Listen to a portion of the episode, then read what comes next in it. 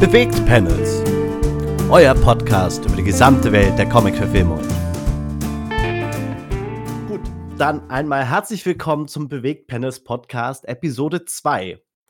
Nachdem wir das letzte Mal uns auf die große Bühne begeben haben und uns über Justice League, äh, den 2017er Film, war es 2017? Ja, ja, das war 2017. Ähm, 2017er Film unterhalten haben und ihn ein bisschen auseinandergenommen haben, geschaut haben, wie der viel, viel besser geht, ähm, wie man Superhelden im großen Maßstab äh, anders machen könnte, gehen wir diesmal ein bisschen kleiner vom Maßstab her zu den Marvels The Defenders äh, von Netflix und Marvel. Was natürlich ein anderes Format ist, weil es äh, eine Serie mit acht Folgen und nicht ein Film. Aber. Wenn vielleicht auch acht Folgen gewesen wäre, hätte man die volle Länge gehabt. das ist richtig, das ist richtig. Ähm, wenn man, wenn man äh, die entsprechenden Leute hätte machen lassen, wäre mit Sicherheit genug Material für acht, Fol also für acht Folgen rausgekommen mhm. aus der Justice League. Mhm. Und es hat vielleicht auch einen Grund, weswegen die Justice League ja häufig auch in Serienformaten produziert wurde. Aber gut, die Defenders. Für alle, die die Defenders nicht kennen, wie gesagt, eine Netflix-Serie 2017 ähm, ist sie geehrt worden. Also nein, wie heißt denn das auf Deutsch? Ähm, veröffentlicht, veröffentlicht? Also Defenders 2017 äh, ja. veröffentlicht auf Netflix. Ist im Prinzip ähm, eine zusammenführende Serie von Daredevil, Jessica Jones, Luke Cage und der Iron Fist, also verschiedenen Helden aus dem Marvel-Universum, die alle äh, davor schon mindestens eine Staffel ihrer eigenen Serie hatten und die jetzt an der Stelle zusammengeführt werden, um als Superheldenteam eventuell zu funktionieren. Was man der Serie sehr stark anmerkt, ist, dass es halt tatsächlich so ein bisschen das Setup ist, dass die Defenders später nochmal zusammenkommen können, wozu es aber nie gekommen ist und nie kommen wird, einfach weil zwischen Netflix und Marvel sie dann irgendwann ja. gesagt haben, okay, wir lassen das jetzt sein mit diesen Serien. Leider, leider. Weil Marvel will ja die Serien jetzt selber machen, eben über Disney Plus und. Richtig, richtig. Also es ah. ist sehr, sehr schade, dass man da nicht mehr Content von diesen großartigen Helden und Heldinnen irgendwie bekommen kann. Zum Glück sind ja die Gespräche nicht vorbei, dass nicht Charlie Cox oder so dann doch noch mal auch auf der großen Leinwand als, als Daredevil ähm, zurückkommen wird? So schnell wahrscheinlich nicht, weil ich glaube, Netflix hat tatsächlich für ich weiß nicht mehr wie lange, äh, aber für ein paar Jahre vielleicht durch die Rechte zu diesen fünf Charakteren.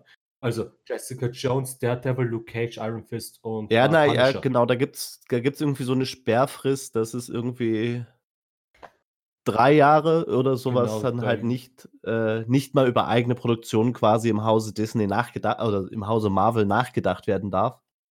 Und erst dann dürfen sie halt wieder mhm. überhaupt irgendwas entwickeln. Und glaub mir, Disney weiß, wenn du darüber nachdenkst.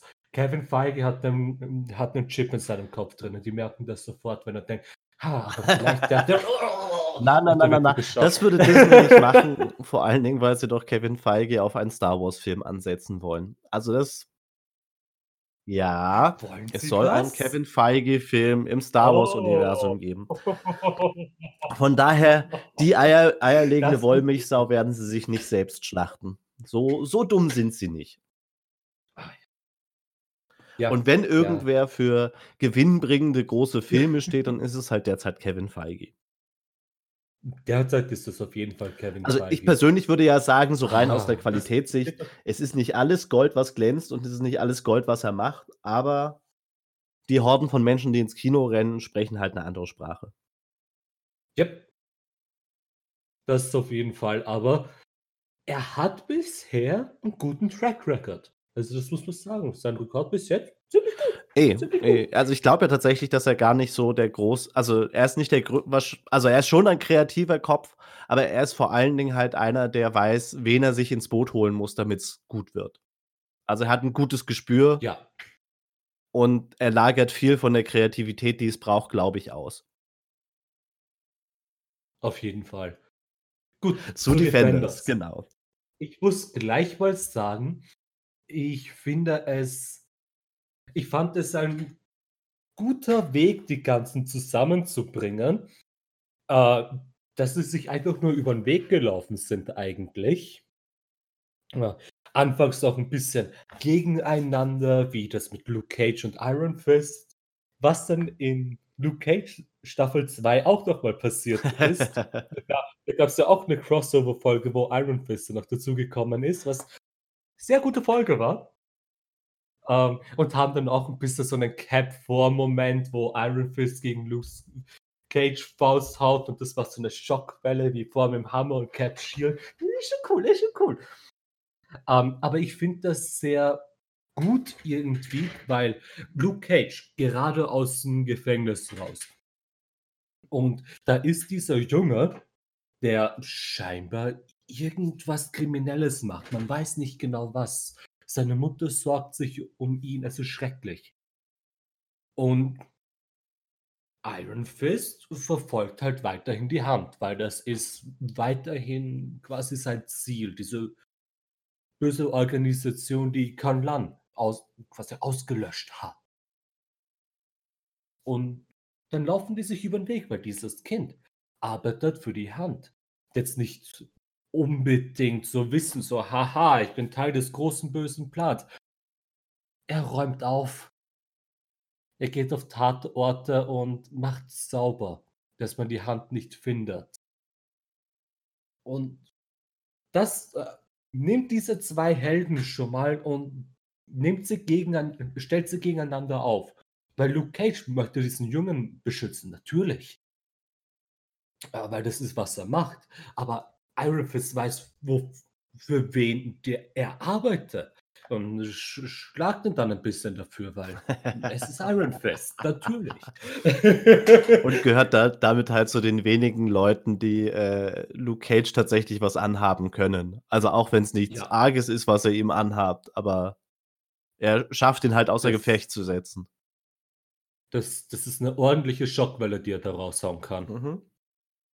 Muss ich aber auch sagen, die ganzen Kampfszenen allgemein in den Marvel-Netflix-Serien sehr gut choreografiert, außer Iron Fist Staffel 1, weil da wurden die ja teilweise am Tag, wo die gedreht wurden, noch einmal geändert und ja, die 1. Staffel war Chaos. Absolut. Aber ansonsten aber ansonsten wieder das typische hohe Niveau. Wirklich geil. Ja, ich lasse dich auch mal zu Wort kommen. Alles gut, alles gut.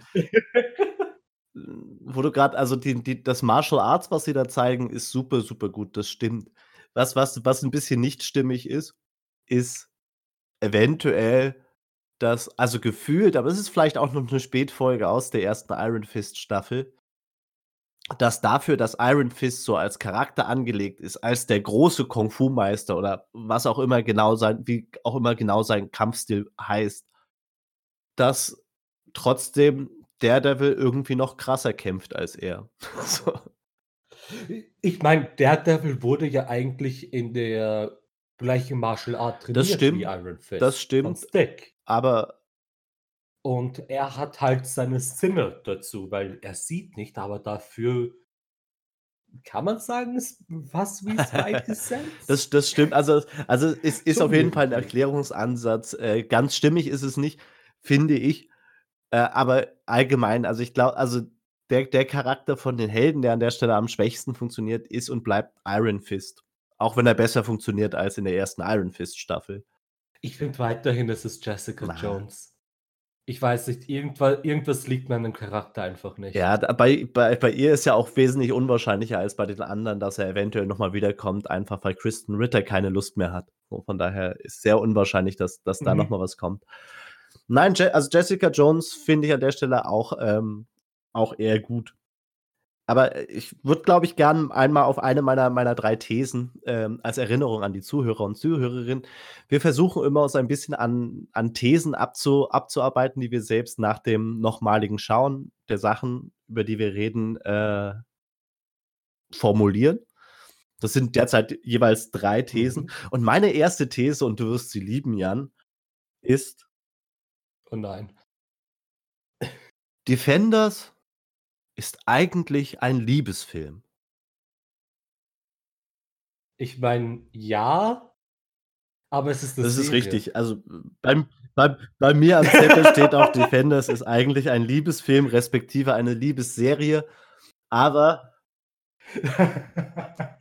aber diesen Hinweis auf, äh, einen deiner Lieblingsfilme konnte ich mir an der Stelle nicht verkneifen, dass letztendlich so 'n wirklich tragende tragendes Ding von diesem ganz von dieser ganzen Staffel ist die Liebesbeziehung zwischen zwischen Daredevil oder äh, Daredevil und Elektra.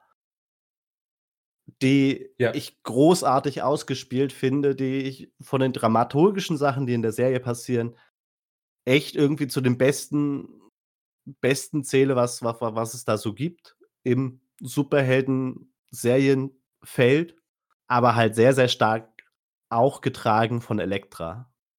Und also, ich weiß grad nicht, wie die Darstellerin Ja. heißt, müsste ich schnell nachschauen, aber die ist großartig. Die ist so eine grandiose Elektra, weil sie's halt schafft, irgendwie sowohl diese ganzen Liebesmomente gut hinzukriegen, aber in den Momenten, wo sie halt Badass sein muss und einfach nur die Böse serviert sie das auch. So. Mhm.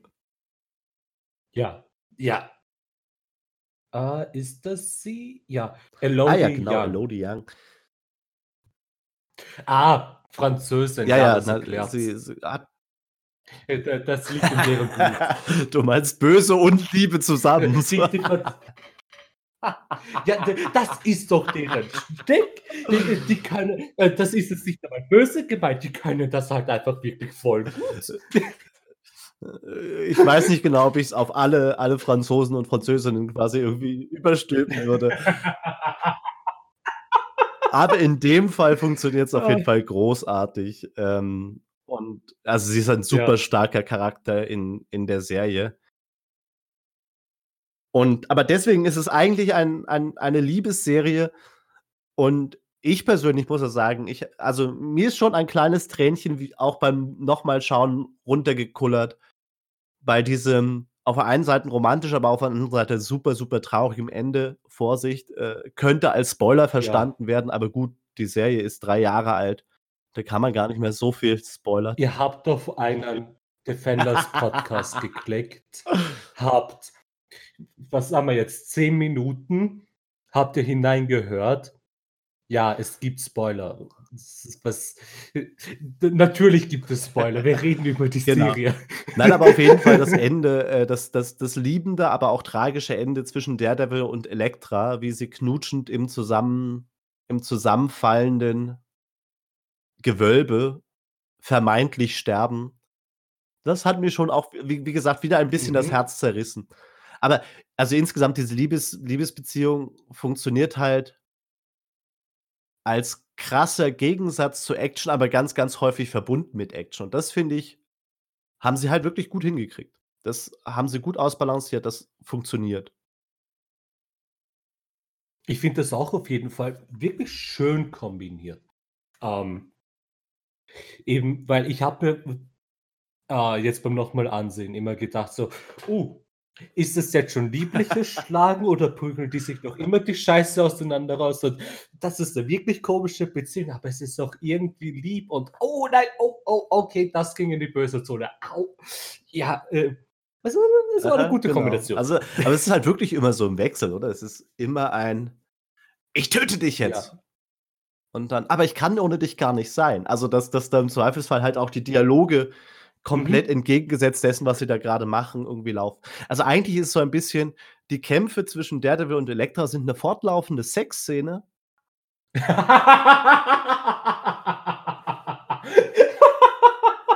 Allerdings Ja, angezogen. okay. Ja.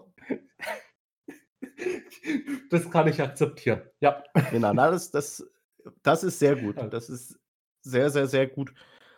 Und wenn man halt Liebe noch ein bisschen breiter breiter irgendwie nimmt, dann gibt's halt auch noch ganz, ganz viele andere Sachen, die sehr, sehr stark von Liebe getragen sind in dieser Serie. Also, sei es jetzt, äh, die ganze Geschichte mit mit Matt Murdock oder Daredevil und, äh, Karen Page, die ja eigentlich auch so ein bisschen ein: Mhm. „Hey, hm, wir haben uns schon lieb, aber dieses ganze Superhelden-Ding steht zwischen uns.“ Das, was ständig wieder bedient wird auf 'ner sehr platonischen Liebesbeziehung zwischen Jessica Jones und Luke Cage oder so, die wird auch ständig wieder gebracht. Und an der Stelle natürlich auch noch Luke Cage Ja. und, ähm, ah, Namen vergessen.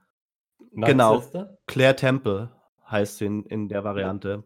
Genau. Ähm, und und und Colleen Genau. Wing und und Iron Fist sowieso. Obwohl halt auch Ja. da wieder 'n bisschen das das passiert, dass halt Iron Fist eine eine Seite davon ist und da gibt's die super coole Colleen Wing. Und dann gibt's halt Danny Rand, der irgendwie so zwischen pubertierendem „Das geht aber alles nicht so, wie ich das will“ und und, äh, Ja. „Ich bin super Ja. mächtig“ irgendwo hin und her läuft, so das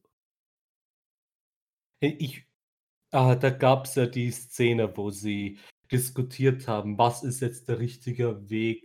Äh, wie wie besiegen wir die Hand oder wie halten wir sie zumindest für eine Zeit lang auf, damit wir mehr Zeit haben, um Du sie du zu du meinst diese besiegen?“ 2 Folgen in der Mitte, die beide komplett ohne Ortswechsel auskommen und wo sie die ganze Zeit bloß dastehen und reden und zwischendurch irgendwelchen Leuten, die Genau. auch mit in die Location kommen, auf die Schnauze hauen, aber Genau.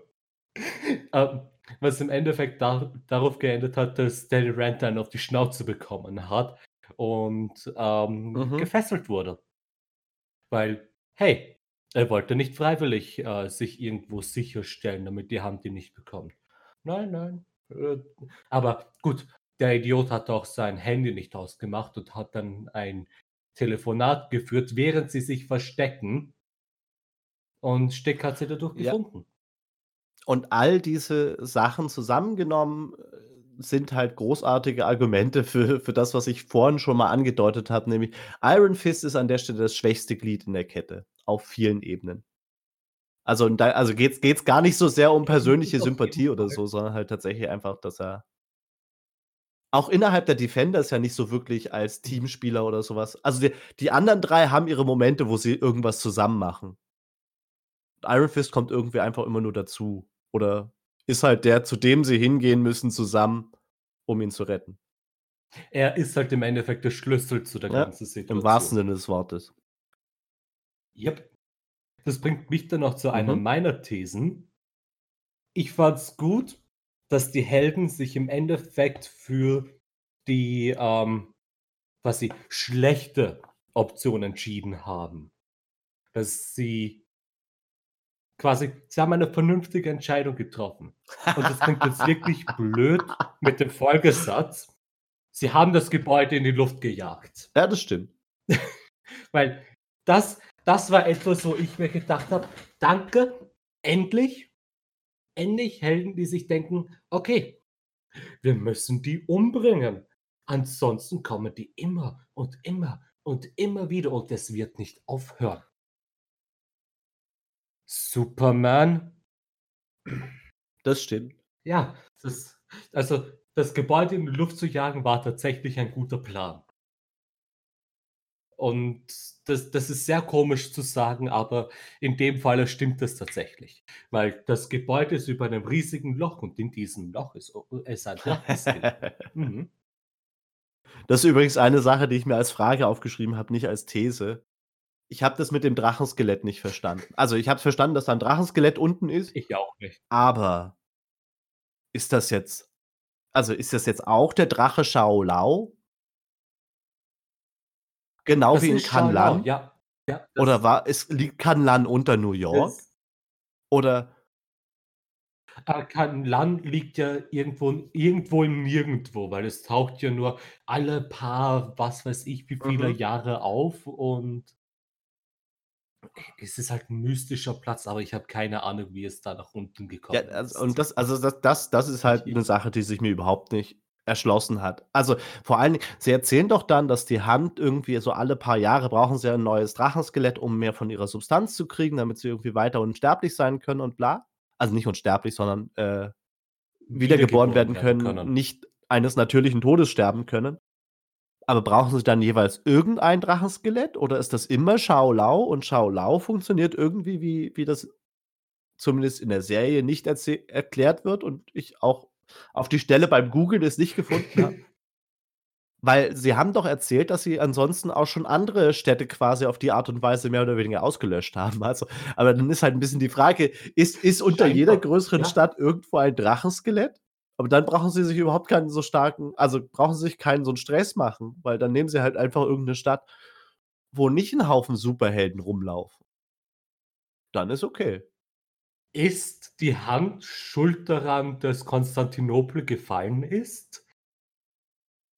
War darunter auch ein Drachenskelett und sie haben es Ja, na, gebraucht? wahrscheinlich, oder? Also, we weswegen hätten sie sonst sonst Konstantinopel ich kaputt meine machen sollen?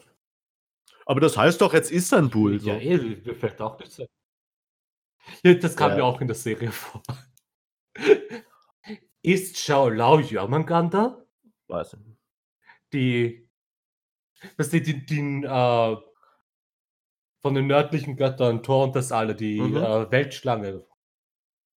Ist Shou Lao Jörmungandr und einfach überall ist das Skelett von 'nem Viech? Ja, aber dazu ist dann halt wieder nicht groß genug, oder? Also, es äh, also, die Weltschlange, klar, die beginnt auch so groß wie ein Drache und wird dann Richtung Ragnarök halt größer und größer und größer, bis sie die ganze Welt verschlingen kann, wenn ich die Mythologie da richtig im Kopf habe. Aber Ich glaube schon, ja. aber, äh, wie gesagt, ich also, das das ist das hat mir überhaupt nicht eingeleuchtet. Vielleicht ist es aber auch irgendwo in der Serie erklärt worden und das ist uns einfach beiden nicht aufgefallen. Das kann auch Das möglich sein. stimmt, das stimmt. Aber zumindest ab dann, als mir mir das nicht eingeleuchtet hat, habe ich zumindest drauf geachtet, ob noch irgendwo 'ne 'ne Erklärung kommt. Aber sie kam halt nicht. Ja, es da das konnte ich mir halt auch nicht erklären. Also, was macht das jetzt hier unten? Keine Ahnung. Ja, ne, also, das das das das war schräg, Aber aber es wir haben ja am Anfang schon mal, ähm, konstatiert es geht meistens nicht so sehr um die Story und trotzdem fallen einem die die die großen Löcher in der Logik halt auf. Es fällt halt auf, weil es eben ein großes Loch ist. Und das klang jetzt sehr falsch, aber ja, es Mhm. es ist halt so. Ich habe, bevor wir mit dem Aufnehmen begonnen haben, ja gesagt, dass ich mir sehr schwer getan Mhm. habe mit den Thesen. Und meine 3. These ist tatsächlich nur: Jessica Jones ist weiterhin nervig. Ich mag sie weiterhin nicht. Das ist meine 3. These. Das Aber ich also, ich weiß ja gar nicht so genau, was du gegen Jessica Jones hast, aber also, vielleicht ist wirklich einfach 'n Sympathieding oder so. Ich Es ist einfach nur 'n Sympathieding im Endeffekt, weil sie funktioniert für das, was sie sein will. Nur das, was sie sein will, taugt mir halt irgendwie nicht. Das ist 'n 100 % persönliches Ding, aber ich finde sie weiterhin nervig. Vielleicht liegt's am Alkoholkonsum, ich weiß es nicht. Äh, ja, wenn's um Jessica Jones geht, liegt alles am Alkoholkonsum. Von daher durchaus möglich. Ist da Whisky im. Kaffee drin? Oh, das ist meiner. Ja, nein, ne, also, ich ich persönlich finde ja trotzdem immer noch also, klar, irgendwie die letzte Staffel Jessica Jones war dann auch irgendwie eher eher schräg und und hat mir nicht mehr so viel Spaß gemacht. Aber zu der Zeit hat mir Jessica Jones als Charakter noch sehr viel Spaß gemacht und ich finde halt, sie bringt so 'ne hübsche andere Farbe irgendwie mit rein, weil sie klar, wir ha haben es insgesamt mit düstereren Helden zu tun als in den Hochglanz, äh, Avengers und so. Mhm, Aber so dieses komplett Kaputte, was Jessica Jones hat und mitbringt und trotzdem aber das Richtige tut, das finde wie gesagt, bringt 'ne andere Farbe rein, die ich gut finde. Zudem, was wahrscheinlich auch während der ganzen Staffel immer mal wieder von mir kommen wird, ich finde es halt gut, dass dass es an der Stelle 'ne sehr, sehr starke Frauenfigur gibt die zu den Helden gehört. Oh ja, auf jeden Fall. Und ist halt 'n bisschen die Frage, durch wen man das sonst hätte auffangen können. Also, tatsächlich, wenn man's zumindest nach dem, was ich gelesen habe von den. Defenders, habe ich, glaube ich, einmal einen Comic gelesen und das war's. Äh, aber die diese Defenders-Zusammenstellung hat ja mit den Defenders aus den Comics gar nicht so viel zu tun. Oh nein, überhaupt nicht. Das ist einfach nur, weil Defenders sind ja eigentlich, ähm ganz viele Helden, die ja einfach immer wieder reinkommen. Es ist einfach Street Level Avengers, weil die Avengers nicht so viel Zeit haben, dass sie sich mit Oma, die ausgeraubt wird, kümmern können Außer. Spider-Man, der macht das trotzdem. Und das ist halt eher das Spider-Man ist aber teilweise auch Ja, Teil ja, der sicher. Äh in den Comics. Also, ja schon aber dabei. eigentl also, eigentlich, äh, so von der Idee der Defenders her, ähm, ist das, was wir da sehen geht halt eher, was die Comics angeht, in die Richtung der Heroes for Hire als äh, als Ja. tatsächlich Defenders von der Zusammenstellung her. Aber sie werden halt an der Stelle nicht Das angeheuert. schon, das Also, bis auf Jessica Jones, die wird schon angeheuert. Aber, ähm deswegen deswegen verstehe ich schon, warum sie die Defenders draus gemacht haben. Aber eigentlich, äh, habe ich meinen Punkt, den ich originalerweise sagen wollte, an der Stelle vergessen. Er wird schon wiederkommen. Äh, ja. Aber ich muss sagen, ich habe mir zwar sehr schwer getan mit Thesen, aber allgemein, mir macht die Serie Spaß. Ich mag die Serie. Ich finde es schade, dass es nichts mehr davon kommen wird, weil die ganzen Props wurden ja auch alle verkauft. Ja, wie gesagt wie gesagt, diese ganze Das heißt, ganze Geschichte hinter den Kulissen, das ist geht ja auf keine Kuhhaut. Einfach weil das das das halt tatsächlich mal und du hast ja vorhin die Kämpfe schon mal angesprochen. Die Kämpfe sehen so anders aus, weil's halt tatsächlich 'ne Martial-Arts-Serie ist im Gegensatz zu anderen Super die Mhm. Superhelden als solche sind halt so gezeichnet, dass sie, äh, genau, Street Avengers sind, dass sie halt irgendwie kleinere Geschichten erzählen können und da da darin wirklich gut sind. Sind wesentlich nahbarer nahbarer als die Superhelden aus den Avengers oder so. Weswegen und damit komme ich zu der 2. These, die ich an der Stelle von meinen reinbringe ich finde die Wahl als Gegenpart mit der Hand eigentlich nicht gut. Ähm, wenn wenn wenn du Okay.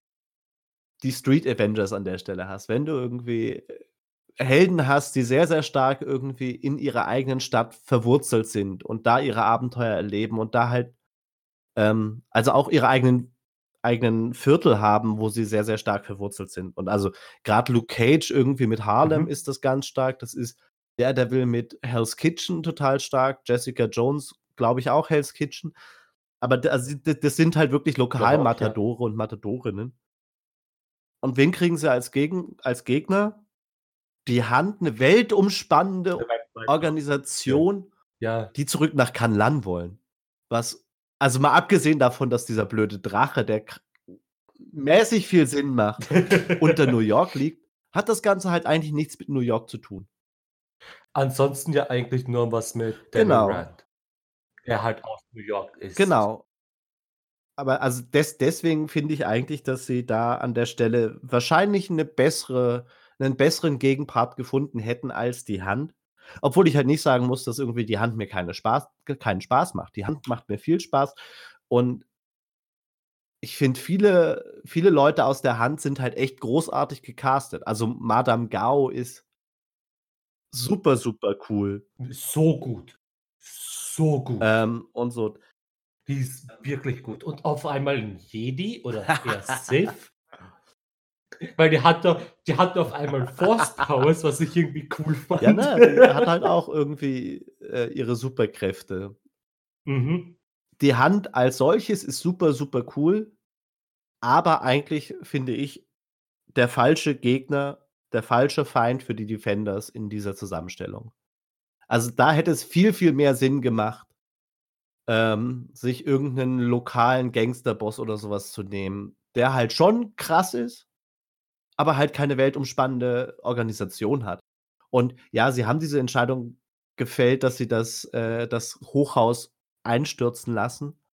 Aber so 'ne weltumspannende Organisation wie die Hand und wie sie halt dargestellt wird, die ist doch nicht automatisch komplett tot, bloß weil die 5 Chefs dann irgendwie weg sind. Sie sagen ja auch immer wieder in der Serie: „Du du kannst die Finger entfernen, aber die Hand ist Ja, trotzdem da.“ genau. Und die Chefs sind ja eben die Ja. Finger der Hand, deswegen gibt es ja 5 von denen. Hm, ich weiß nicht, ob ich jetzt zum Beispiel Kingpin eher gesehen hätte, weil der halt doch sehr Daredevil-spezifisch ist. Aber ich finde, sie hätten trotzdem was Kingpin hätte auf jeden Fall irgendwie funktioniert. Das Und wie wir das ja in den Serien das davor gegangen. gesehen haben, der Kingpin, den sie haben, ist halt auch grandios. Mhm. Ja, genau. Also, Also, von daher, das das das wäre halt zum Beispiel 'ne Charakter. bessere bessere Wahl gewesen, glaube ich, an der Stelle. Also, weil auch wenn du natürlich recht hast mit der Argumentation, ähm, hm, warum holen die eigentlich nicht die Avengers zu also, die holen die Avengers nicht, weil die haben keine Zeit dafür. Aber für so was wie der wie die Hand sollten die Avengers schon Zeit haben. Wenn da Das ist ja die Sache, niemand weiß, dass die Hand existiert, bis auf Matt Murdock und Danny Rand. Und die Polizei, die sie irgendwie noch getrackt haben, aber Also, ich meine, es würde gut natürlich darin, nicht nicht in die Logik einer solchen Serie passen, dass man sagt: „Hey, wir gehen jetzt zu den großen Bruder-Avengers und, äh, holen die zur Hilfe.“ Aber eigentlich rein logisch wäre das doch das Ding gewesen an der Stelle, dass man sagt: „Hey“ „wir leben in derselben in derselben Welt wie die Avengers. Es gibt hier irgendwo in dieser Welt gibt es Iron Man, gibt es Thor und so. Und die leben teilweise auch in New York. Hm, holen wir sie doch mal dazu.“ Ich muss mir ich muss mir nur grad vorstellen, wie die 4 alle gemeinsam du, die ganze Serie ist eigentlich nur ein 1/2 Stunden-Skit. Die die 4 Helden der Defenders kommen irgendwie zusammen und entscheiden sich: „Ah, ich glaube, das ist 'n bisschen zu groß für uns.“ Und danach sieht man sie einfach nur an Avengers Tower anklopfen. Und das ist das Ja, Ende und der also, das ist das wie Ende gesagt, so so so gut ich die also, so so schlecht ich die Wahl der Hand aber so gut ich die Hand finde und dann halt auch grade mit dem Black Sky und Elektra und so wenn du da einen Hulk gegengestellt hättest Mhm. Ja. Ja, Hulk hätte es einfach komplett vernichtet. Aber der Das war, stimmt zu dem natürlich. Zeitpunkt ja noch Äh, im du hättest auch Thor hinstellen können und der hätte sie auch zernichtet, so Der war auf der Suche nach Nein, wir spielen das Spiel jetzt nicht weiter. Also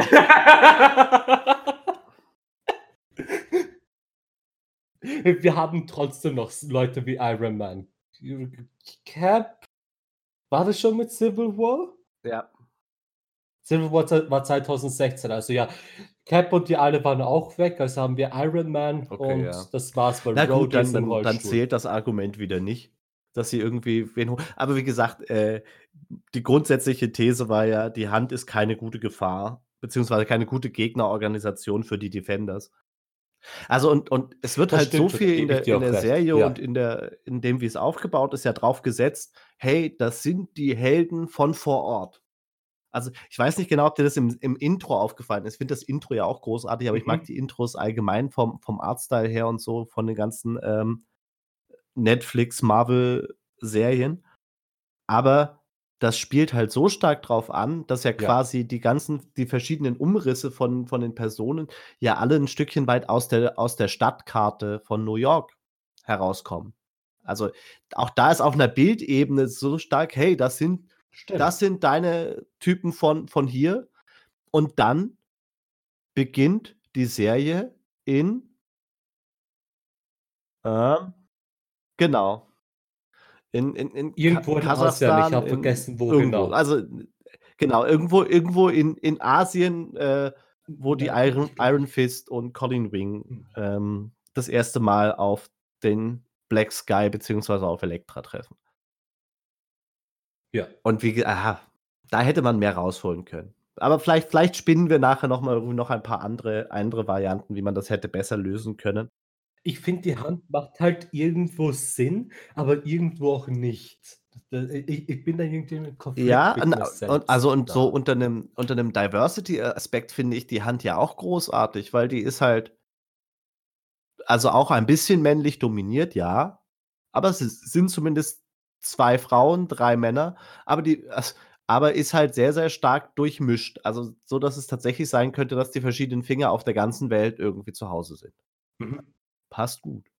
Und das ist cool. Aber Ja, dann ist halt wieder, ja. warum warum warum ist dann New York das Ding im Moment? Ist ist das der letzte Drache, der irgendwo rumliegt? Hm. Hm. Und würde Vielleicht, wirklich würde vielleicht auch wirklich ganz New York nicht. kaputtgehen, wenn man dieses Drachenskelett Hm. da unten abbaut?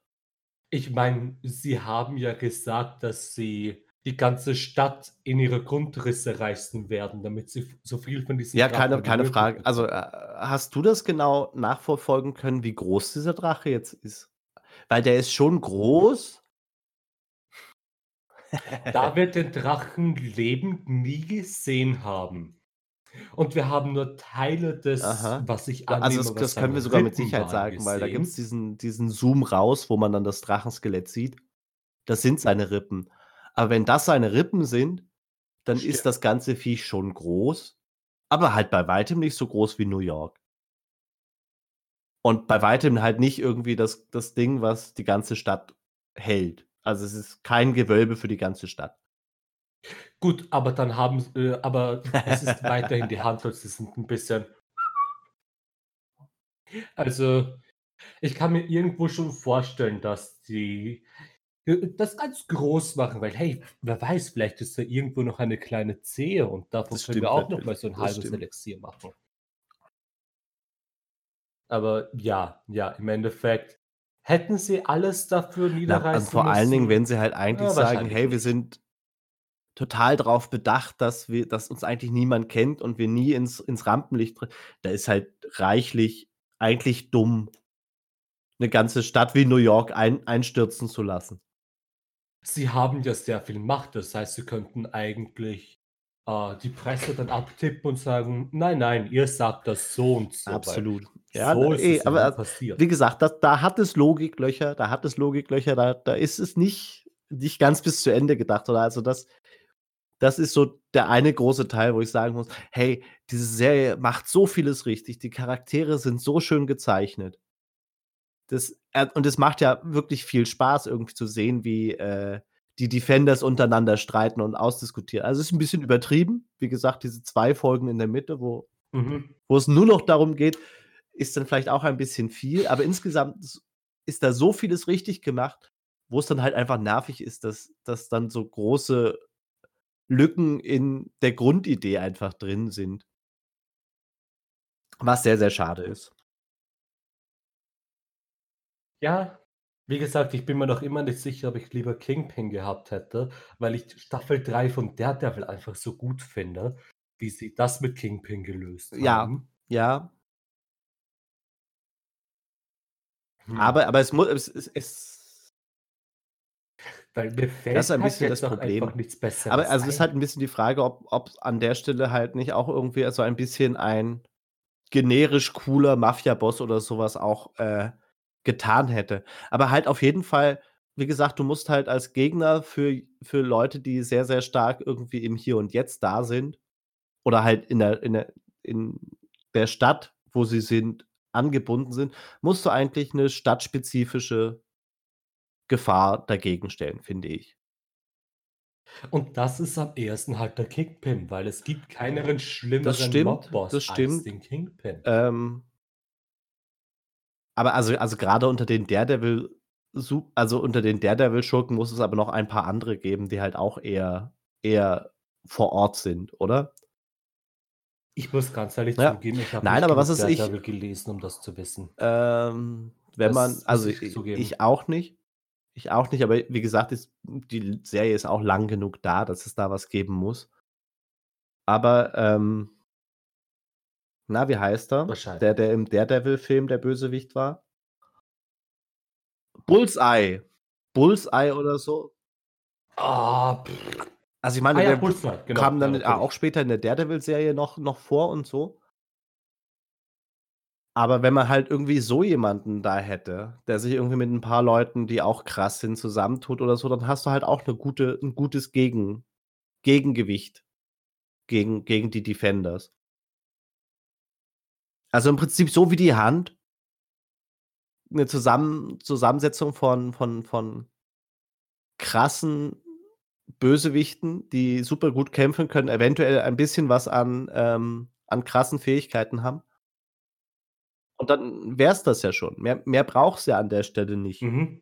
Aber du brauchst halt diesen ganzen Unterbau nicht mit: „Hey, die kamen aus Kanlan und die sind eigentlich auf der ganzen ganzen Welt die krassen Motherfucker und haben sich die 7 Kontinente unter 5 Leuten aufgeteilt“ „und kommen halt alle paar Jahre mal zusammen, um um die Ja Substanz wieder mhm. zusammenzubringen.“ Ich habe auch nicht so genau verstanden, obwohl also, rein ästhetisch ich das super fand weswegen weswegen dann, äh, Alexandra Reed, auf der auf die wir bisher überhaupt nicht zu sprechen gekommen sind so so so stark irgendwie den den Black Sky irgendwie Stimmt. bevorzugt oder was das sollte.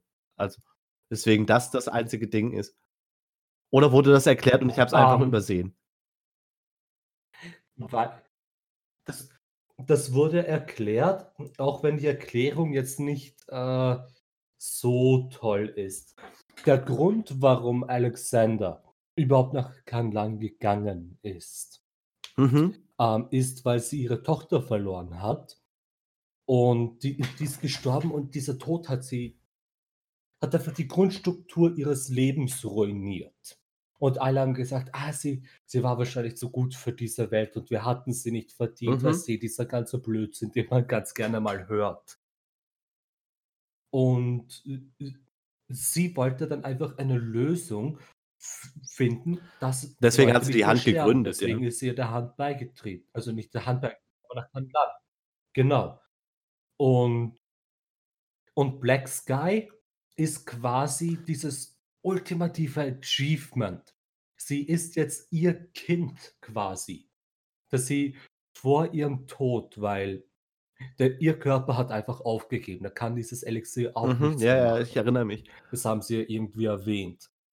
Dass sie zumindest noch einmal eine Tochterfigur hatte, Äh, ja, also, die das sie dann im Endeffekt ist halt, finde ich, auch nicht ganz bis zu Ende also, oder macht macht in meinem Kopf auch nur so halb Sinn dass man sagt: „Hey“ also, ich verstehe das emotional: „Hey, ihr fehlt die Tochter, sie möchte ihre Tochter zurück.“ Aber dann Leute aufzuerwecken, damit sie die ultimative Waffe werden, bringt ihr halt die Tochter nur sehr bedingt zurück. Also und dass dass dass sie in Elektra so ein bisschen ihre Tochterfigur hat, ja, das das Ja. finde ich, ist gut dargestellt. Aber warum muss das dann die krasse also, die die stärkste Waffe von allen sein, bla? Vielleicht vielleicht vielleicht bin ich da ein bisschen zu zu detailversessen dafür, dass wir über eine Superheldenserie, äh, reden. Aber das ist hat mir auch nicht so richtig, ähm, eingeleuchtet. Aber ich würde, glaube ich, gerne irgendwie noch meine meine 3. These irgendwie reinbringen, weil wir grade bei Alexandra waren und Mhm. so. Ich habe die These aufgestellt Ja.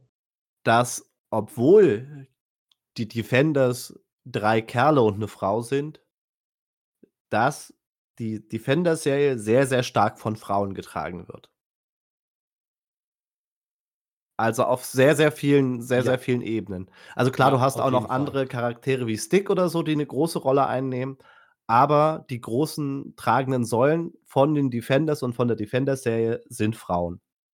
Also, und da sind wir sowohl bei 'ner Alexandra Reed und bei 'ner, ähm, Elektra die halt großartigen Job machen, aber halt auch irgendwie in kleineren Mhm. Varianten wie irgendwie, äh, 'ne Misty Knight, 'ne Colleen Wing, Claire Temple und so.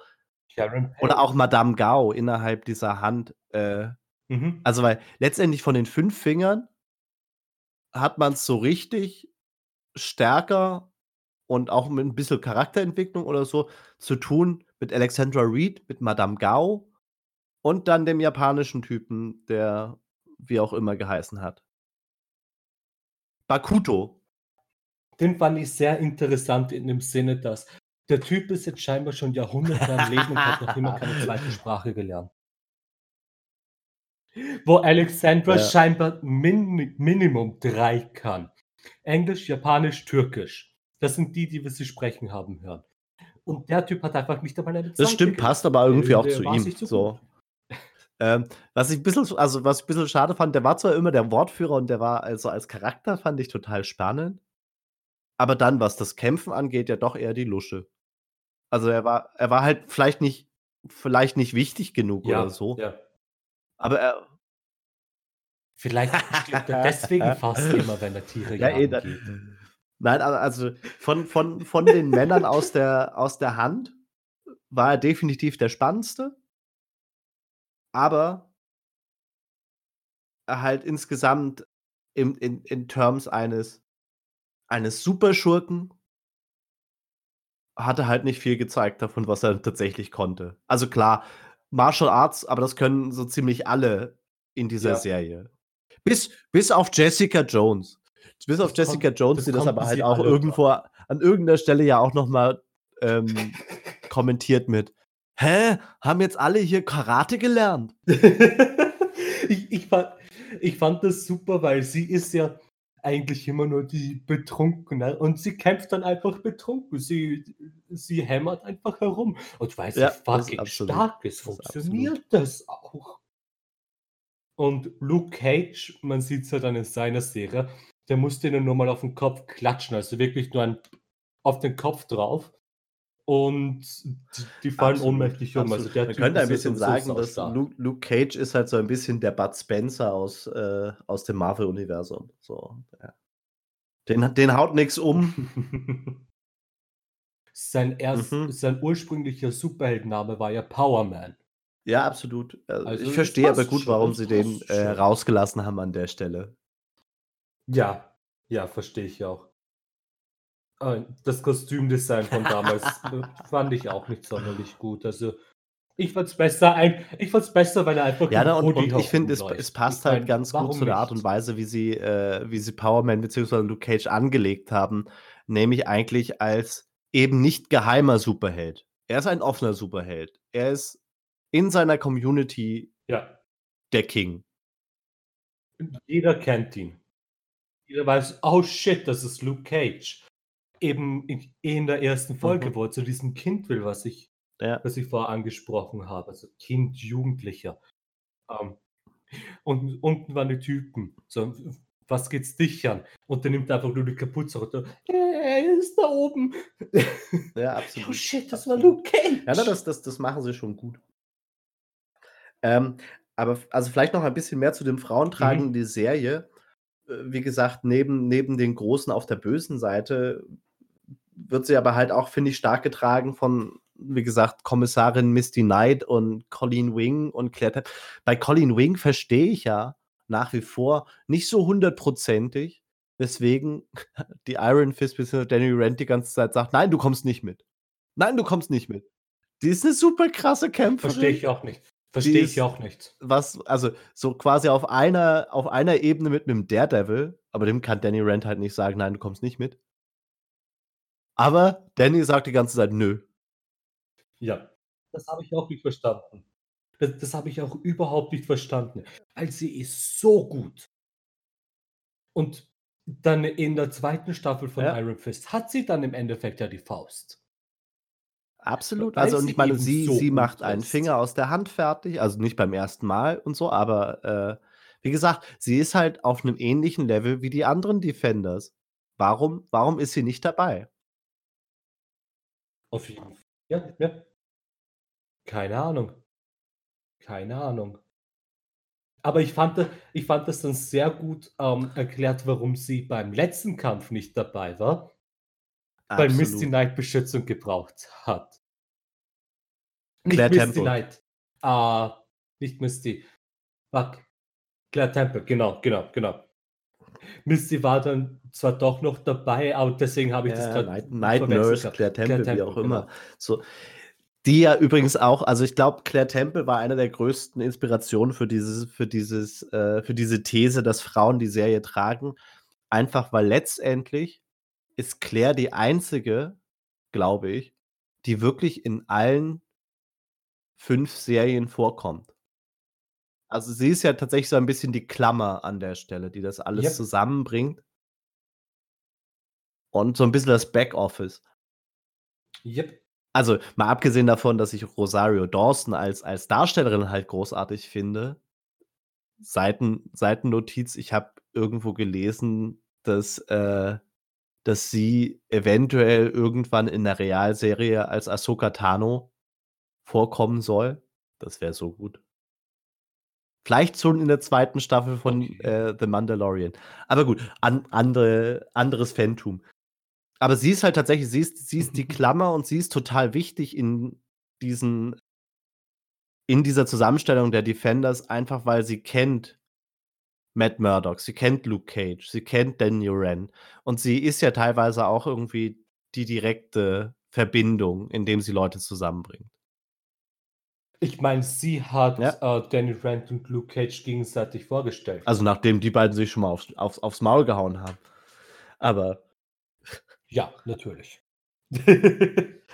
Ähm ich finde sie ah, ich habe mir was soll ich sagen? Die die Serien haben starke Frauencharaktere, finde ich, stärker dargestellt oder besser dargestellt als die Avenger-Filme. Weil was die in Endgame gemacht haben, war einfach nur: „Okay, wir haben sie jetzt alle am Bildschirm, wir haben bisschen schöne Musik und Sonnenschein hinter okay, macht wieder Ja. eure Sache, das war alles, was wir euch zeigen.“ Während sie in den Serien tatsächlich eine wirklich wichtige Rolle spielen, Absolut. Also und das ja, also würde. jede jede Frauenrolle, die drin ist, hat Sinn und Verstand. Das ist so ein bisschen die Sache, finde ich. Also es ist wirklich traurig eigentlich, dass wir in 'ner Zei äh, Zeit leben, wo man immer noch drauf hinweisen muss, dass es an der Stelle mal wirklich gut gemacht ist. Aber wenn man irgendwie einmal durchgeht, dann gibt es Mhm. äh, also hat jede jede Frauenrolle irgendwie ist st stark motiviert und hat halt was mit der Motivation oder mit dem mit der Entwicklung der Helden und Heldinnen an der Stelle zu tun. Also und selbst 'ne Karen Page, die an der Stelle eher 'ne kleinere Rolle hat ist halt total wichtig, einfach weil sie und und Foggy Nelson halt so ein bisschen die beiden der andere Pol für Daredevil sind. Genau, der Grund, warum man nicht einfach nur Daredevil ist, sondern ins Matt-Murdock-Leben zurück möchte. Genau. Also und da total wichtig oder halt auch 'ne Jeri Hogarth, die total wichtig ist, obwohl sie bloß einmal kurz vorkommt, als äh, als krasse Über Überfrau Mhm. die aber halt 'ne Jessica Jones ein bisschen irgendwie, ähm, Kontra gibt und halt bis zum gewissen Grad da so ein aber auch also so 'ne Mischung aus Mutterfigur, Bösewicht und so an der Stelle ist die 'ne krasse Präsenz Ja. hat und 'ne krasse Wichtigkeit für für das Ganze. Äh, Jeri Hogarth ist halt auch, ähm glaube auch in allen Serien irgendwie mal vorgekommen, oder? Weiß ich nicht genau, aber gehört auch zu zu den zu den überspannenden Charakteren auf jeden Fall. Auf jeden Fall. Ja, also ich glaube, da können wir uns einig sein, die die Netflix-Serien haben starke Frauencharaktere besser gemacht als das MCU. Bumm, ich habe es gesagt. Sehr richtig, sehr richtig. Genau. Also, ich bin durch durch durch meine 3 Thesen durch. Also, es gibt trotzdem, glaube ich, noch das eine oder andere, worüber man an der Stelle reden kann. Aber also zumindest meine Thesen haben wir abgefrühstückt. Bist du Äh, ja. bei dir auch? Ich habe bei mir auch. Sehr gut. Ein eine kurze Sache, die ich irgendwie noch mal sagen ähm, ich weiß nicht, wie du du darüber denkst. Ich finde, dass die Kampfsequenzen, die es gibt bei den Defenders, im Licht besser funktionieren als im Dunkeln. Und das fand ich 'ne Ah, muss muss ich zustimmen, aber ich hatte allgemein Probleme mit dem Dunkeln, weil ich habe es am PC geschaut und mein 2. Bildschirm ist nicht sonderlich gut mit Farben. Ah, okay, ja. Ja. Ja, nein, also ich habe es ich habe es mir mit Beamer an die Wand projiziert. Das, äh, macht viel Spaß derzeit bei Hm. diesen Geschichten, äh, das quasi sich auf großer Leinwand also nicht groß, aber so mittelgroßer Leinwand anzuschauen. Ähm Ja, das stelle ich mir cool vor. Ja. Nein, aber auf jeden Fall also die Sache ist halt die, dass halt mit diesem Martial-Artigen, wie sie das haben die das das das Kämpfen halt, äh, wird sehr, sehr schnell unübersichtlich, wenn's dunkel wird, finde ich. Und Mhm. des weswegen ja auch irgendwie dieser 1. große Kampf, äh, den sie alle gemeinsam haben in dem in dem Hochhaus, der ist so schön anzusehen. So. Allerdings auch, weil sie da eben diesen klassischen „Wir machen das alles in einem Schuss“-Ding machen, was ich so liebe. Das das stimmt, das aber das machen sie später auch noch. Das machen sie auch im Dunkeln über Strecken. Also, ist habe ich mir tatsächlich Mhm. auch auch aufgeschrieben. Die Serie schafft es, viel Action quasi in langen One-Shots zu zu erzählen, was enorm gut funktioniert, was total schön ist, finde ich an der Stelle. Was aber natürlich auf der anderen Seite total viel Choreografie und so, ähm, voraussetzt. Aber d Ja. das können sie gut, das schaffen sie gut, das machen sie gut. Das machen sie auch in den anderen Serien, finde ich immer sehr gut. Weil Daredevil, der, ähm, Gefängniskampf war großartig. Ähm, auch in Punisher gibt's da 'n paar es ist Kampfchoreografie machen die immer sehr gut, finde ich. Auch die, äh, klassischen Treppenhauskampfszenen die irgendwie 'n Staple für die für die ganzen Marvel-Netflix-Serien geworden sind. Immer sehr gut. Ja, ja, absolut. Wie aber wie gesagt, sie sie funktionieren, finde ich, halt im Licht besser als im Dunkeln. Also, da ist halt grade Mhm. irgendwie so dieser dieser Endkampf ist halt tatsächlich nicht so schön wie der Kampf im im Hochhaus, wo alles gut ausgeleuchtet ist, aber dementsprechend man halt auch alles irgendwie gut sieht und irgendwie gut es gut zusammenkommt, was sie da an Ich ich fand das ich fand, das hat gepasst, Ja. muss ich sagen. Ich fand, das hat gepasst. Einfach weil das Dunkle, das Chaos, das dann eben alles noch mal widerspiegelt, wie düster diese Situation ist, wortwörtlich. Ja. Also, ich fand, das passt. Inhaltlich ja, aber wie gesagt, äh, so rein ästhetisch, äh, finde ich die die Kämpfe im Hellen an der Stelle wirklich wesentlich schöner als als die im Dunkeln. Okay, aber wenn wir durch sind mit unseren Thesen und, äh, erst mal alle größeren Punkte, die wir so haben, ähm, mal irgendwie angesprochen haben, wollen wir noch ein bisschen, äh, uns in die Kreativrichtung begeben und noch mal 'n bisschen überlegen was man sonst hätte aus dieser Zusammenstellung machen können. Also, und vielleicht nicht nur welche welche Gegner, aber vielleicht auch, wie man wen man sonst noch zu den Defenders cool dazu holen könnte und was für Abenteuer die eigentlich Mhm. erleben können. Gut, zu den Defenders dazu nehmen, würde ich direkt mal sagen, Spider-Man. Wenn wenn wir dann natürlich im MCU Ja, sind, ja, ja? auf jeden Fall. Also, das ist jetzt mal, äh, meine Vorlage quasi. Im MCU Spider-Man, finde ich, passt einfach perfekt dazu. Mhm. Ah, fuck, wie hieß der Typ? Ähm, Moon Knight. Moon Knight, den sie ja auch irgendwie in ins MCU noch einführen wollen als so 'ne An Antiheldenrolle. Richtig, ja, das finde ich, da ist auch 'ne noch gut Serie in Produktion, reinpassen. oder? Also, es Ich ich schaue Ich mal. glaube Ich bin mir schon. Es ich habe ich meine, das gelesen zu haben. Ja, das also, Moon Knight Ja. könnte ich mir auch sehr gut vorstellen an der Stelle. Ich hätte es halt genau wie im letzten Podcast auch ich fände es spannend an der Stelle noch irgendwie, ähm, ein paar mehr Frauen quasi auch in die auch in die Heldenriege reinzuholen. Also Misty Knight. Können wir da gleich dazustellen eigentlich. Ja. Weil jetzt hat sie ja ihren coolen Cyberarm und ich weiß nicht, arbeitet sie noch als Cop? Das weiß ich ich tatsächlich gar nicht mehr. sicher. Wei wa wei weiß ich nicht mehr genau. Aber was weiß ich, wenn wenn Colleen Wing halt irgendwie aus dem „Hey, das ist 'ne Nebenrolle“-Ding herauskommt und einfach irgendwie in dies ins Haupt ins Hauptgeschäft überführt wird oder so was, würde das schon was ändern, finde ich. Auf jeden Fall. Auf jeden Fall, weil sie hat jetzt auch die Faust, also, von dem her klar, warum nicht? Mhm. Und also, äh, Hm. wir hatten's wir du hattest es vorhin irgendwie schon zwei, dreimal rein ich glaube aber, ich würde es gern einmal durchgespielt sehen, wie, äh, so eine Defenders-Variante wie hier gegen den Kingpin ausgehen würde.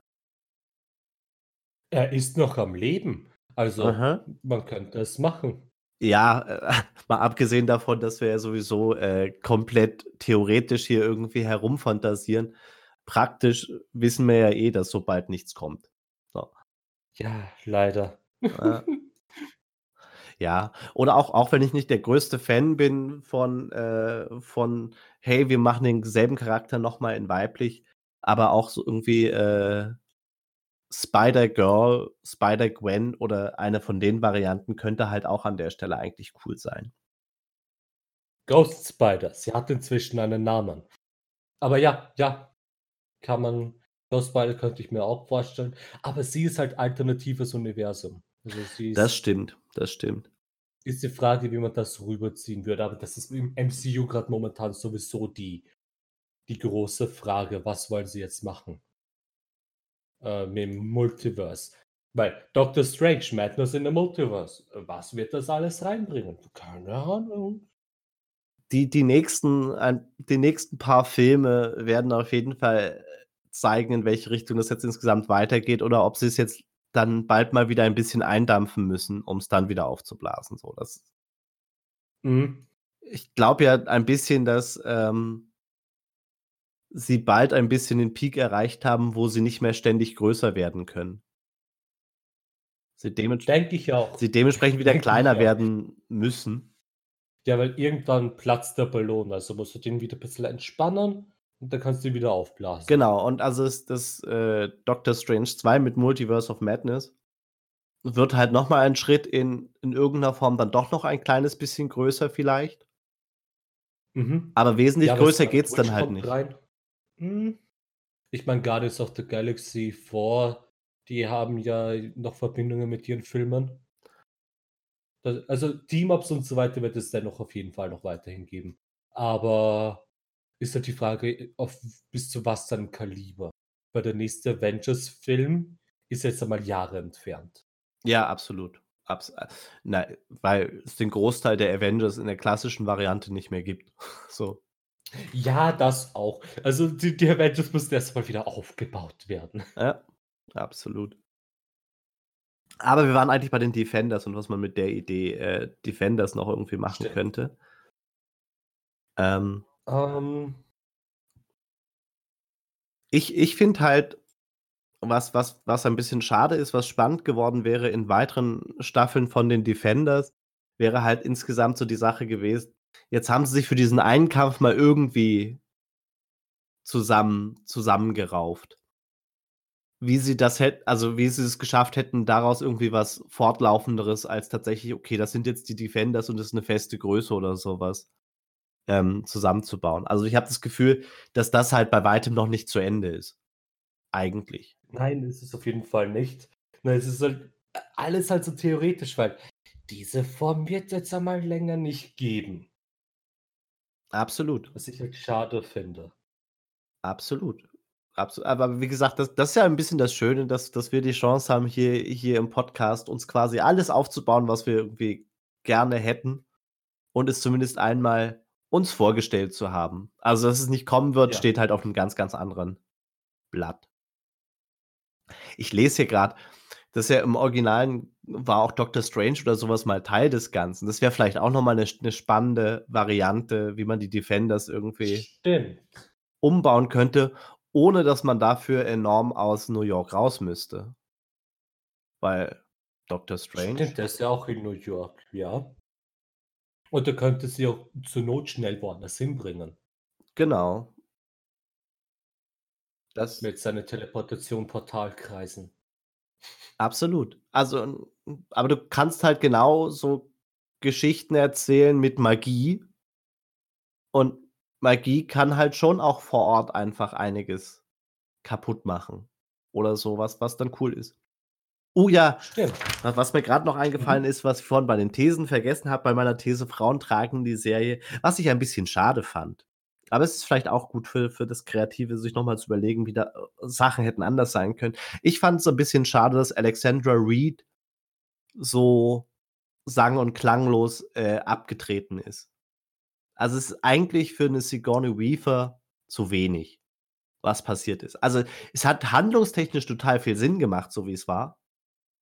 Mhm. Aber dafür, dass Alexandra Alexandra Reed in den Zwischentönen immer so als: „Boah, das ist die voll Krasse“, aufgebaut wurde, hat man das dann halt leider nie gesehen.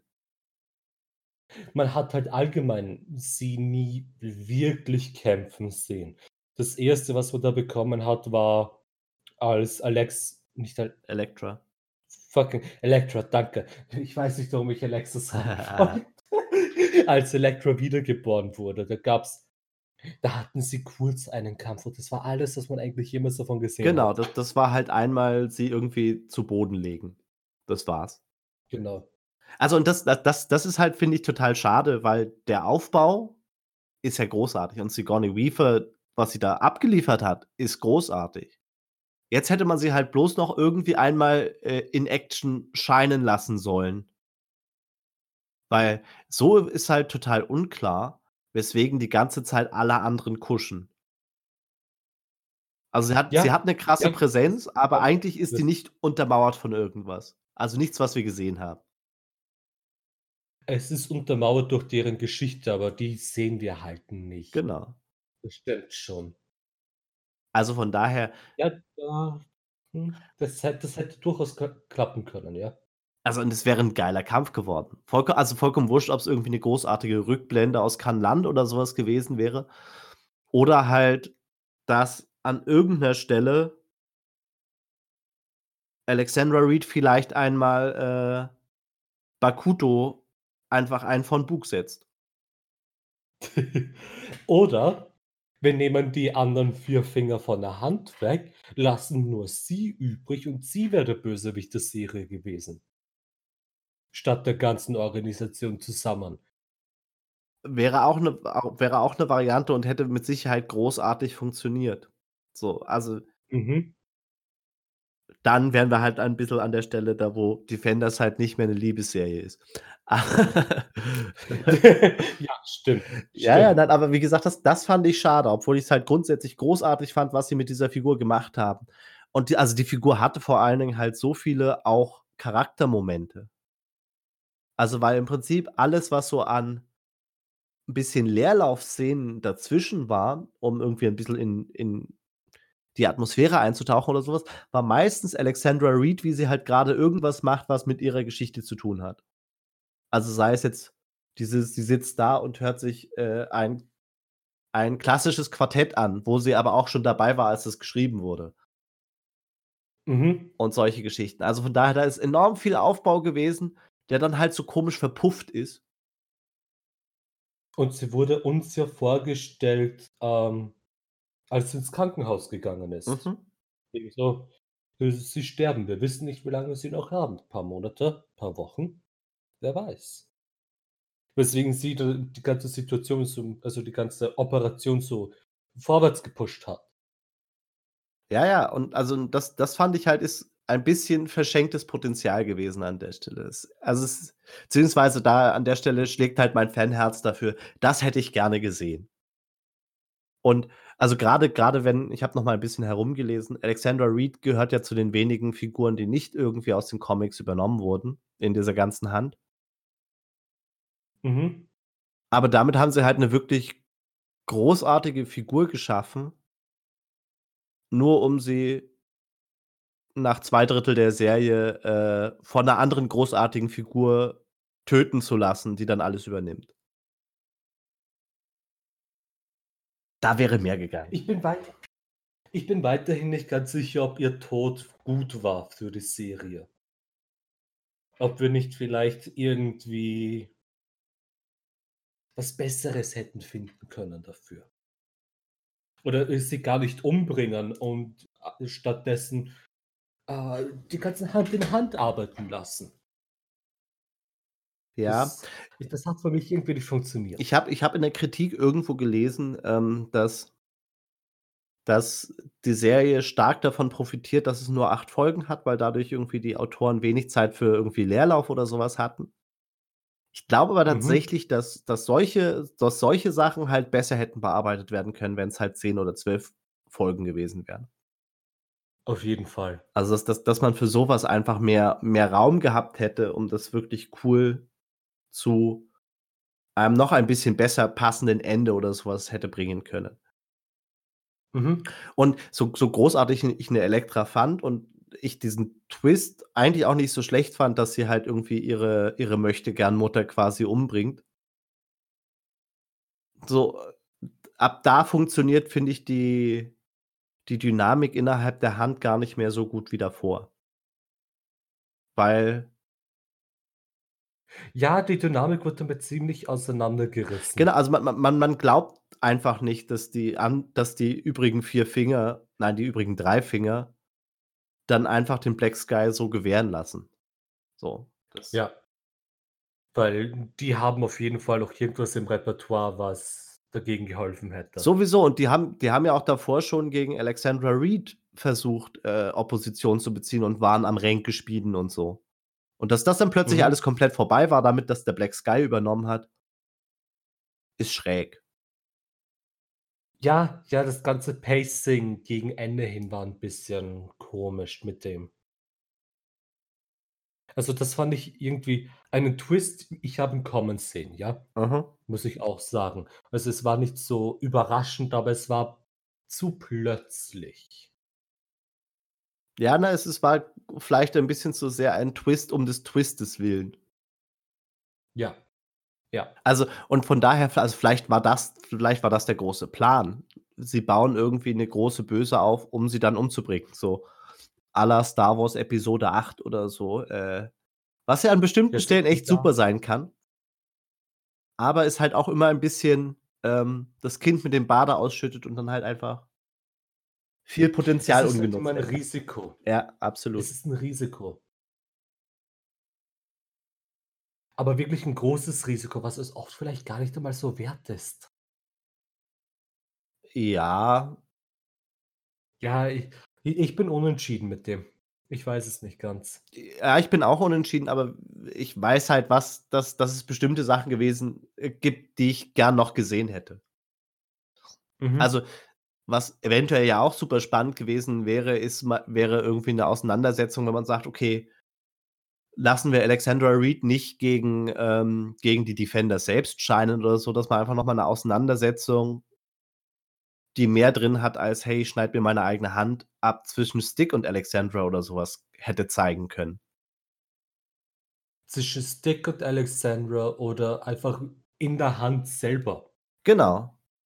Alexandra die haben gegen ja Bakuto. eindeutig was geplottert. Ja. Die haben ja eindeutig was geplottert. Und irgendwo hätten sie da was machen müssen, finde ich. Ja. Das ist aber vielleicht allgemein ein bisschen die Schwäche der Serie, so gut sie an vielen Stellen ist, ähm, dass sie dass sie es nicht so gut geschafft hat, die die Bösewicht-Charaktere zu Ende zu erzählen. Also, ich fand Mhm. sowohl das Ende von Bakuto als auch das Ende von Madame Gao unbefriedigend, nennen wir's mal so. Madame Gao hat mich, äh, im Ende an das GIF erinnert, wo Homer Simpson aus dem Busch rauskommt, aber umgekehrt. Mhm. So einfach so in den Busch zurückzieht, so: „Nope, ich bin weg.“ Weil richtig sterben hat man sie ja nicht sehen, oder? Eh, hat hat man nicht. Man weiß halt, dass sie auch irgendwie mit in den zusammenstürzenden Dings ist. Auf der anderen Seite, wenn Daredevil das überlebt Spoiler, ähm, vielleicht hat auch Madame Gao das überlegt, was was cool wäre, weil Madame Gao ist halt tatsächlich eine der coolsten Charaktere überhaupt. Sie ist 'n fucking Sith Lord. Sie hat einfach nur 'n Force-Schild um sich herum gemacht. Natürlich hat sie das überlebt. Ja, ja, nein, aber also, im Gegensatz halt zu Sovande und wie heißt der? Ducasse, glaube ich, oder? Mer Mer der der der der französische Heini? Der der Ah, Godfather der von mit dem lockigen ich ich weiß es der von nicht. Col also, ich finde halt, dass, äh, die Tode, die Sovande und Ducasse irgendwie gekriegt haben waren halt ein bisschen angemessener. Also, gut, Sovande hat man auch überhaupt nicht scheinen sehen in der Serie. Mhm. Ähm, Ducasse hat halt Sinn gemacht, wie er irgendwie umgebracht wurde. So, das das das hat insgesamt 'nen Arc gut zu Ende gebracht. Ah nein, Entschuldigung, ist nicht Ducasse, es ist ich finde den Namen grade nicht. Ähm wie auch Ähm, immer, ich die weiß, wen du meinst, der mit den lockigen Haaren, Genau, gell? der der der 5. Ja. Finger, der Genau. der Finger, der nichts Besseres zu tun hat, als die ganze Zeit mit Colleen Wing abzuhängen und sie auszubilden und dann sie umzubringen. Du hast mich betrogen. Ja, er war sehr salty, Ja, aber aber aber der hat halt irgendwie 'n besseres Ende gekriegt als 'n Bakuto am Ende, als 'ne Madame Gao am Ende und bis zum gewissen Grad auch als 'ne Alexandra Reed. So. Ja, sei seine Arc war irgendwie komplett. Das also, obwo obwohl ich ihn äh, ihn und Sovande die unspannenderen Finger finde, so, die Ich finde, man hätte ja es gibt ja 5 Finger. Ich finde, man hätte die 4 nehmen können, jetzt alle bis auf Alexandra und die auf die 4 Serien aufteilen können. Luke Cage, Jessica Jones, Daredevil, Iron Fist.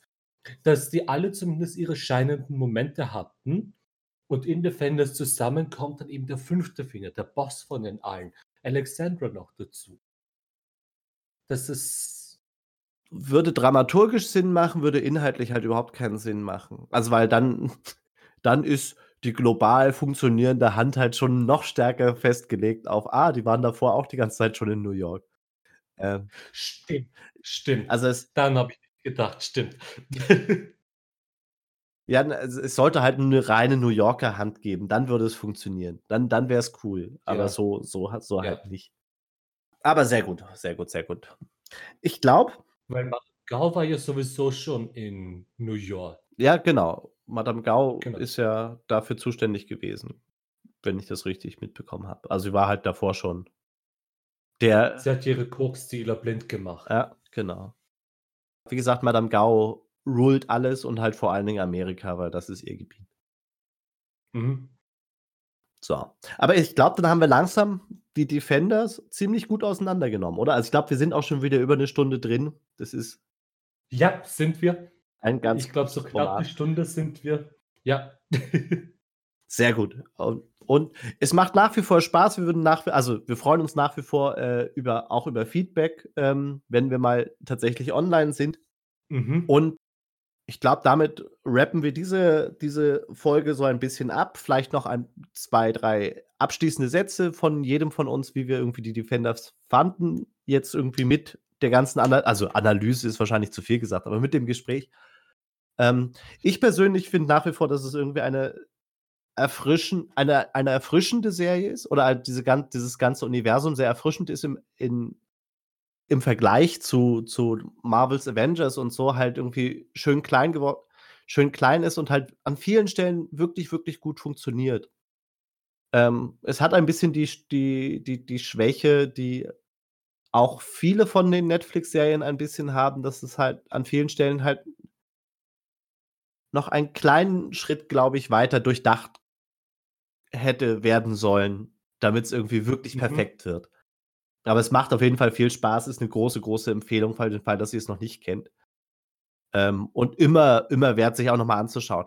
Dauert halt auch nicht so ewig, weil es ist 'ne Serie mit 8 Folgen. Genau. Das geht auch mal zwischendrin an 'nem Binge-Watch Samstag. Oder Sonntag in meinem Fall. Ähm, ja, also, ich fand ich mag die Serie. Sie hat auf jeden Fall ihre Probleme, aber im Allgemeinen ist es eine gute Serie. Es macht Spaß, es sich anzuschauen. Hashtag Jessica Jones ist weiterhin nervig. Da bleibe ich da bleibe ich dran. Wenn wenn wenn wenn dieser Podcast tatsächlich seine Hörerschaft findet und wir irgendwie diesen über noch über einige Staffeln ziehen oder so was, kommen wir irgendwann noch mal zu dem zu einer Staffel zu zu weiblichen Superhelden und dann kann können wir auch mal in der kompletten Folge Jessica Jones auseinandernehmen. Ich finde, da ist die 1. Staffel sowieso saugut, weil der Bösewicht einfach genial ist. Ja. Also, Purple Man, ja, die Staffel, die Serie ist gut, ich mag den Charakter einfach nicht. Das Obwohl es da ja auch Leute gibt, die sagen: „Hey, ja, Purple Man ist super, beziehungsweise Killgrave ist super, aber warum David Tennant?“ Warum nicht David Tennant? Hallo? Na ja, weil die ganze Doctor Who Crowd halt bloß Doctor Who sieht, wenn er da ist und ihn einfach nicht als Bösewicht ernst nehmen kann. Und alles andere, was er jemals gespielt hat, war Bösewicht. Doctor Who war, glaube ich, das 1., wo er wirklich eine gute Rolle gesch also, gut nicht im Sinne von gut gespielt, sondern moralisch gute Rolle gespielt hat. Ansonsten ist David Tennant halt Bösewicht, Dude. Stimmt Ja, überhaupt es nicht. passt. In Broadchurch ist er nicht der Bösewicht. Also, er hat schon noch einige andere Sachen gespielt, wo er nicht wo er nicht der Bösewicht war. Aber ich glaube halt vor allen Dingen halt Doctor Who als, äh, so so die eine Rolle, aus der viele Leute, die auch Superhelden-Serien schauen, irgendwie kennen. Ja. Das das passt halt nicht zusammen. Aber das besprechen wir alles dann, wenn wir Jessica Jones uns noch mal genauer irgendwie anschauen. Aber das ist Ja, noch ja. mindestens eine Staffel hin. Ähm Es dauert noch 'n bisschen. Genau. Auf jeden Fall, ähm, genau, moderieren wir langsam einmal ab. Was Mhm. als Nächstes dann irgendwie drankommt, auf meinem Plan steht, äh, die Liga der außergewöhnlichen Gentlemen. Was ein Ah. spannender Zeitsprung ist, irgendwie Anfang der 2000er, wo wo die Superheldenfilme noch nicht wieder so stark im Kommen waren. Ähm, also klar, X-Men war schon draußen, aber es war halt noch kein Selbstläufer, dass man gesagt hat: „Hey, wir machen jetzt 'n großen Superheldenfilm und dann äh, dann wird das was.“ Schauen wir uns an. Basiert auf 'ner großartigen gro äh, großartigen Comicvorlage, die wiederum auf großartigen Romanvorlagen basiert. Wird cool Und, äh, das war zu der Zeit, als Sean Connery noch äh, also Schauspieler war und noch sich nicht noch nicht zur Ruhe gesetzt hat. Von daher, ich freue mich sehr auf die Folge. Aber wir hören Mhm. nächste Woche voneinander. Tschau. Ja, bis dann. Tschau.